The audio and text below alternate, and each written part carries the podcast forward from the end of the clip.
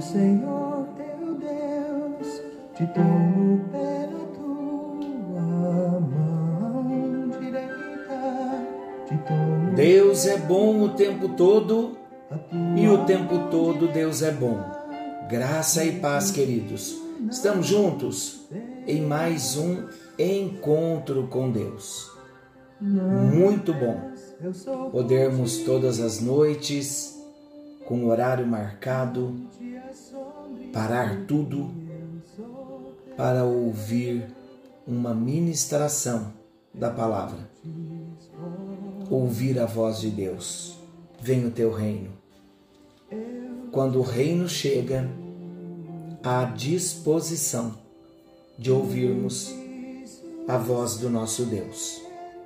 Nós estamos conhecendo Jesus no Evangelho de Marcos e nós estamos no capítulo 15, não temas, eu sou versículos 1 a 15.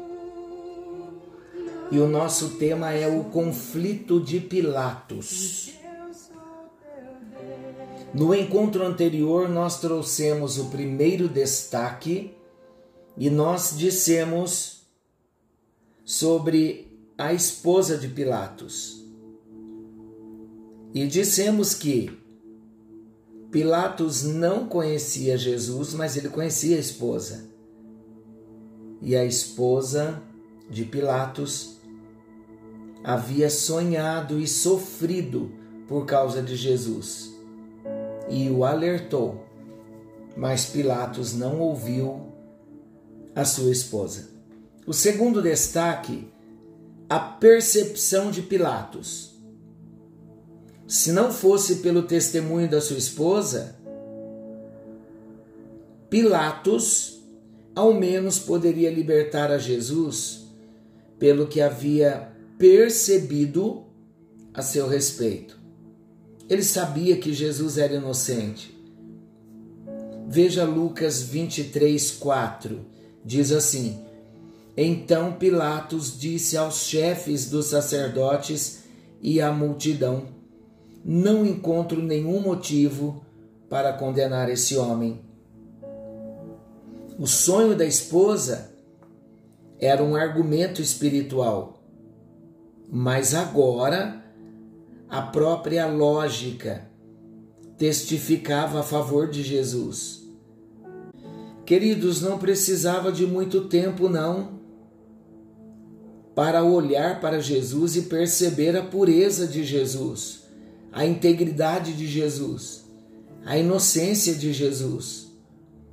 Por isso Pilatos disse: Eu não vejo nele crime algum. Essa percepção levou Pilatos a um conflito ainda maior.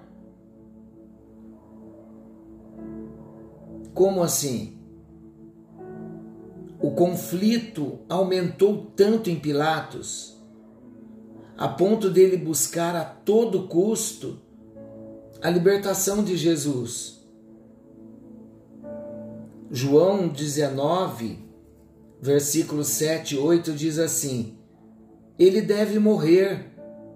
Pilatos, ouvindo tal declaração, ainda mais atemorizado ficou. Então Pilatos estava consciente de que Jesus não tinha nenhum pecado. E Pilatos também estava convencido dos motivos pelos quais Cristo havia sido entregue às autoridades romanas. Ouça Mateus 27, 18. Pilatos sabia muito bem que os líderes judeus haviam entregado Jesus porque tinham inveja dele. Então, por motivos espirituais e por motivos racionais, Pilatos teve a oportunidade de fazer a coisa certa e ele não fez. Ele teve a percepção, o entendimento, o discernimento de fazer o certo e não fez. Quantas vezes nós temos a oportunidade de fazer a escolha certa e nós escolhemos como Pilatos? Quem você tem escolhido hoje? Jesus ou a sua própria vontade? Jesus ou a carne? Jesus ou os prazeres mundanos? Não vamos nos esquecer que a palavra de Deus diz que o mundo passa e a sua concupiscência também passa mas aquele que faz a vontade de Deus, esse permanece para sempre. Não ameis o mundo e nem as coisas que há no mundo. Hoje nós temos a oportunidade, a percepção, como Pilatos teve. Temos hoje o discernimento, como Pilatos teve, para fazermos a escolha certa. O terceiro destaque é a escravidão de Pilatos. Então, primeiro destaque, a esposa de Pilatos. Segundo destaque, a percepção de Pilatos. E o terceiro destaque, a escravidão de Pilatos. Apesar das, dos dois destaques que nós já fizemos, Pilatos era um escravo das ambições do seu coração. Vamos ler o texto? João, novamente, o Evangelho de João, 19, 12 e 13. Ouça bem. Depois disso, Pilatos quis soltar Jesus. Mas a multidão gritou: Se o Senhor soltar esse homem, não é amigo do imperador. Pois quem diz que é rei é inimigo do imperador. Quando Pilatos ouviu isso, trouxe Jesus para fora e sentou-se no tribunal. Agora Pilatos está dividido entre a inocência de Jesus e o amor ao poder. Ser amigo do imperador falou mais alto e influenciou a decisão de Pilatos. O que isso representa? A glória do império era mais palpável e imediata do que a glória celestial que Jesus pregava que glória nós estamos buscando, queridos? Que glória estamos interessados? Agradar a multidão também era a prioridade de Pilatos. O que ele queria de fato? Pilatos queria sufocar qualquer rebelião que pudesse desestabilizar o seu governo. Marcos 15, 15. Então Pilatos, querendo agradar ao povo, soltou Barrabás, como eles haviam pedido. Depois mandou chicotear Jesus e o entregou para ser crucificado. O desfecho, todos nós sabemos. Mateus 27, 24. Aí mandou trazer água, lavou as mãos diante da multidão e disse: Eu não sou responsável pela morte desse homem. Isso é com vocês. Estamos lavando as mãos, estamos nos eximindo das nossas responsabilidades Estamos negando Jesus, estamos traindo a Jesus e ainda lavando as nossas mãos. Que farei de Jesus chamado Cristo? Vamos fazer dele o nosso Senhor, o nosso Salvador? Pilatos, ele teve várias oportunidades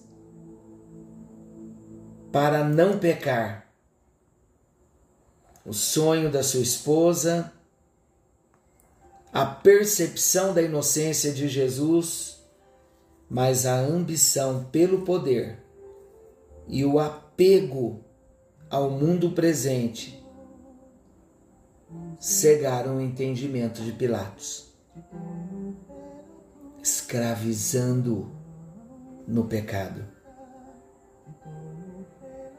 Vamos pedir ao Senhor que nos mostre onde nós nos identificamos com Pilatos. Vamos rever principalmente as decisões tomadas para agradar a alguém, mesmo contrariando os nossos princípios, os princípios da palavra. Deus está falando conosco. Querido Pai Celestial, em tua presença nós estamos nesse encontro com Deus. As más decisões e escolhas de Pilatos nos fazem refletir hoje sobre as escolhas e decisões que temos tomado no dia a dia, diante da tua palavra diante dos princípios que conhecemos, muitas vezes, ó Deus, nós entramos pelo mesmo caminho que Pilatos entrou. E hoje nós nos damos conta de que o Senhor está nos chamando a uma responsabilidade maior, de uma vida comprometida com o Senhor de agradar ao Senhor acima de tudo e de todos. Estamos sendo chamados hoje, ó Deus, a fazermos a tua vontade, ainda que venhamos desagradar pessoas. Que o Senhor seja o primeiro e o único Deus da nossa vida. Esta é a nossa oração Pilatos lavou as mãos. Nós não queremos lavar as nossas mãos, ó Deus. Queremos assumir a responsabilidade das nossas escolhas e fazermos as nossas escolhas certas ao teu lado. É a nossa oração. Em nome de Jesus oramos, para que o teu nome venha ser glorificado nas nossas decisões. É a nossa oração. Em nome de Jesus. Amém. Amém. E graças a Deus. Deus abençoe a sua vida. Deus abençoe as nossas vidas. Querendo bondoso Senhor, amanhã nós estaremos de volta nesse mesmo horário com mais um encontro com Deus. Forte abraço, fiquem todos com Deus. Não se esqueçam, Jesus está voltando. Precisamos estar prontos. Venha o teu reino